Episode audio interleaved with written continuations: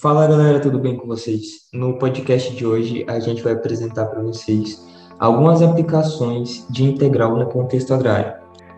Oi, meu nome é Gustavo Colombari. Eu vou falar sobre a introdução à integral, que é a integral é basicamente a variação de uma grandeza Vx, que é igual a variável a, a variável b menos a variável a, quando x varia entre esses dois pontos. A e b pode ser qualquer número real dentro de menos infinito e mais infinito. E para chegar na integral é necessário você realizar a divisão da, da área do gráfico que você está analisando em n pedaços de mesmo tamanho e realizar realizar a soma de Riemann neles. Quando o número de áreas tende a infinito, V é expressado como integral definida. Bom, meu nome é Gerton, vou falar um pouco sobre o cálculo de área entre duas curvas através da integral. Bom, para calcular a área definida por duas curvas, é, a gente utiliza o cálculo da integral. Né? Será necessário, então, um conhecimento prévio sobre integrais definidas, é, para que se possa ser possível aplicá-las de uma forma mais natural. Então, vamos supor, é, duas curvas, y igual a f de x e y igual a gx, em um sistema de eixos ortogonais, é, cuja intersecção entre essas duas curvas se dê nos pontos x igual a a e x igual a b, onde a curva y é igual a f de x e seja acima da curva y igual a gx, no intervalo AB.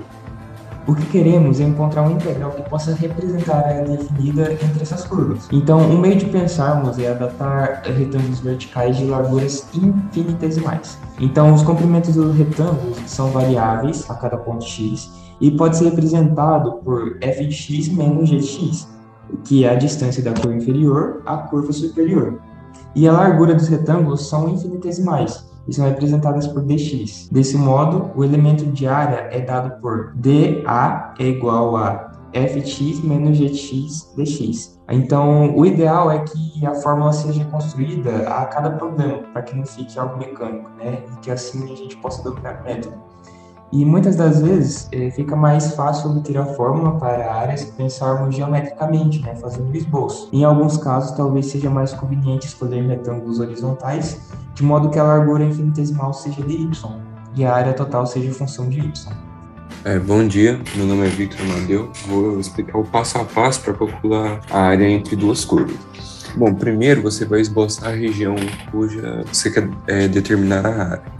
Depois anote as equações de cada curva e os pontos de intersecção entre elas. Após isso, você faz uma análise se é mais conveniente utilizar retângulos verticais de largura dx ou horizontais de largura dy e desenhe no esboço. Bom, depois observe o esboço e use as equações das curvas para determinar a área dA do retângulo de largura infinitesimal com um produto de comprimento pela base. Expresse dA em termos de variável x ou y dependendo da orientação escolhida. E por último, integre DA entre os limites apropriados, sendo este observado no esboço. Bom dia, sou Gabriel Araújo eu vou falar sobre o rendimento dos maquinários utilizando a integral. Ao comparar o rendimento dos maquinários utilizando a integral, podem ser utilizados dois métodos: o de consumo durante a colheita, e pode variar de acordo com o terreno, a altitude e o clima. E o outro método é, é usado para calcular o rendimento da produção na lavoura. Após estudo, os resultados dos, cálculos estarão lançados no gráfico. Olá, professor, eu sou Henrique. Um exemplo que eu vou citar é a quantidade produzida de acordo com a época do ano utilizando a integral para desenvolver esse método,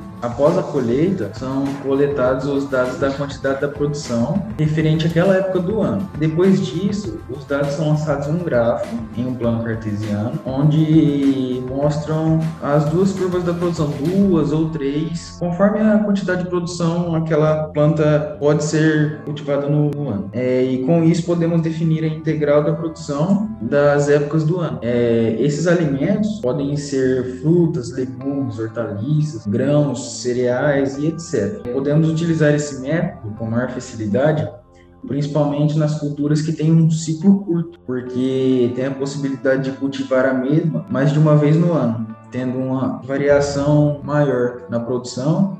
Olá, professora, eu sou a Laura. É, eu vou falar um pouco como é possível utilizar a integral para averiguar a relação da eficácia dos fertilizantes. A gente pode fazer isso por meio de gráficos ao usar a diferença de áreas de curvas, como por exemplo se utilizarmos dois fertilizantes na produção por um determinado tempo e com mesmas quantidades ou quantidades diferentes também. Ao montar o gráfico, será obtido duas linhas curvas. Dessa forma, é, vai ser necessário fazer a subtração das duas para achar a diferença. E só para concluir, esse trabalho tem por intuito mostrar que agronomia e matemática são áreas que estão intimamente ligadas por meio dessa, de muitas aplicações. E a integral não é somente uma disciplina estudada por acaso nos cursos de graduação, mais específico nessa área da agronomia. É, mas é uma disciplina que oferece ferramentas suficientes que faz com que a gente possa resolver situações que podem ocorrer no, no dia a dia, no campo, no, no nosso trabalho e em várias pesquisas. É isso aí. Obrigada a, por ter ouvido até aqui. Uhum.